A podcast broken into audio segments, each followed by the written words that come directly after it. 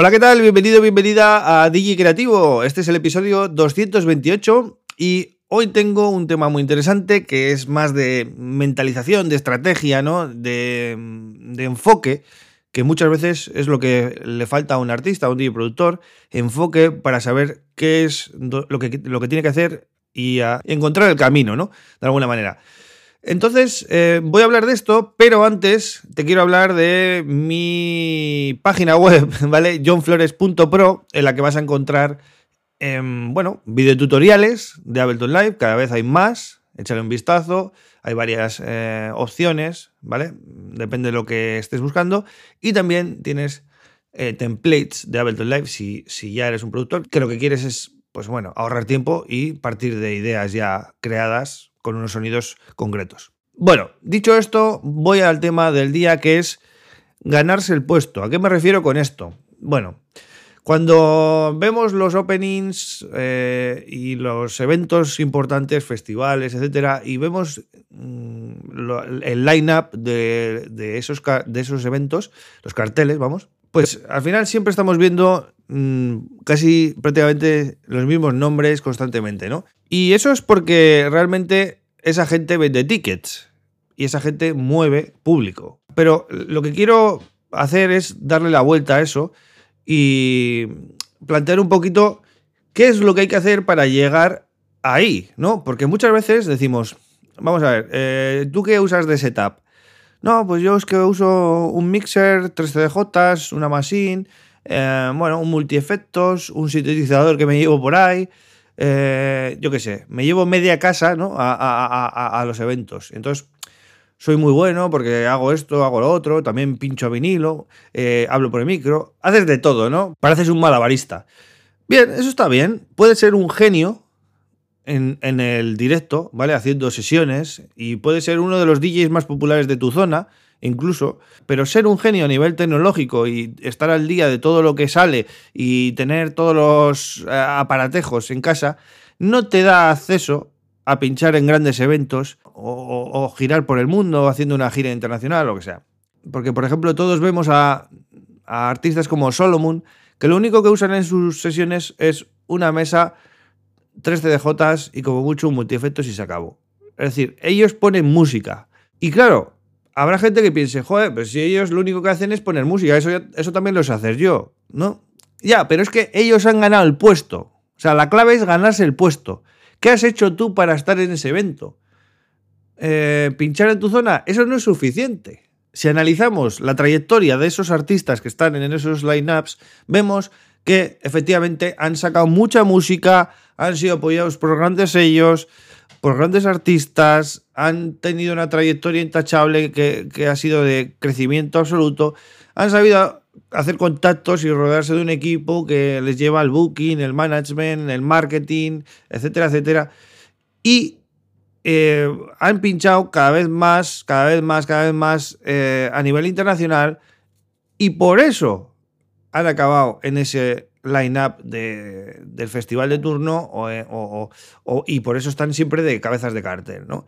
Entonces, se han ganado el puesto. O sea, esa gente no necesita llevar grandes equipos ni hacer grandes, eh, tener grandes habilidades técnicas en el, en el, directo, porque su trayectoria les avala eh, y su trabajo en los últimos años, ¿no? Es lo mismo que, que, que, los estudios, ¿no? La gente que está en la universidad y se saca la carrera, ¿no? y luego tiene que acceder a un puesto de trabajo. ¿Quiénes son los que acceden a un puesto de trabajo? Los que, aparte de acabar la carrera, tienen otro tipo de habilidades, se saben buscar la vida, se saben mover, eh, tienen ciertos contactos eh, para entrar en cierta empresa, eh, etcétera, etcétera, ¿no? No llegas si no. No vale quedarte en, en, la zona de confort de tu casa y decir, no, yo tengo mi título, o en este caso, yo tengo mi, mi, mi equipo aquí en casa y soy una máquina pinchando, ¿no? o, produciendo. Sí, sí, pero es que eso hay que enseñarlo al mundo. Entonces, el gran reto hoy en día es enseñarlo al mundo. Y para eso hace falta que, mm, bueno, si tú no eres capaz de venderte, eh, lo primero intentar formarte para, para hacerlo para hacer lo máximo posible pero si aún así no eres capaz o, no, no te ves eh, necesitas rodearte de un equipo, de alguien que te ayude eh, para dar ese paso. Si no, no lo vas a dar. Si no van a pasar los años, que por cierto, esta es otra, se te van a pasar los mejores años, que ya te adelanto que son de la década de los 20 a los 30, esos son los mejores años. Una vez que se te pasa esa década es cada vez más complicado, ¿vale? Dar el salto por, por compromisos y por obligaciones de la vida, ¿no? Entonces, esa es la reflexión que quiero que hagas en este episodio. Hay que ganarse el puesto. No todo es tecnología, no todo es eh, ser muy bueno en la música. También hay muchas más cosas que hay que prestar atención, ¿no? Y cómo puedes, de alguna manera, ir enfocándote hacia ese objetivo. Pues, mm, como siempre digo, produciendo mucho, mandando demos. Es que esto eh, es curioso, ¿no? pero cuanto más lo repites, menos lo haces. O sea, yo conozco muchos productores, incluido yo, que decimos hay que mandar demos y luego mandamos muy pocas. Y si no mandar demos, no avanzas. O sea, tienes que meterte en la cabeza que cada demo que mandas es una puerta que estás tocando. Y cada semana que no mandas demos es, son oportunidades perdidas.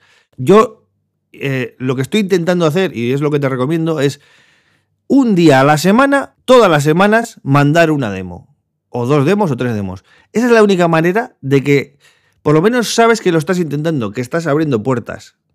¿Vale?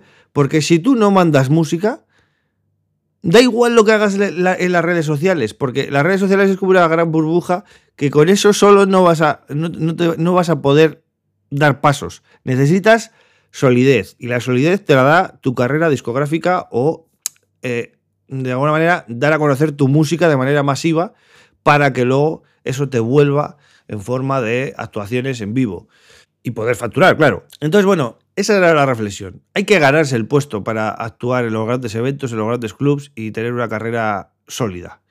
¿Vale? No vale solo con encerrarnos en la zona confort de nuestro estudio, la discoteca donde trabajamos, o etcétera, en nuestra ciudad, porque si no, siempre vamos a ser los eternos aspirantes a y, los años se pasan y ahí queda todo. Así que dale una vuelta a todo esto porque es un tema que seguramente te has planteado para una vez, pero quiero que te lo tomes en serio a partir de hoy, ¿vale? Porque si no, no vas a avanzar en tu carrera y los años se te van a pasar. Te lo dice alguien que ya ha pasado los 40. Nada más, espero que te sirva y puedas avanzar. Como siempre, ese es el único objetivo que tengo con este podcast. Vuelvo enseguida en unos días. Gracias por estar ahí. Un abrazo.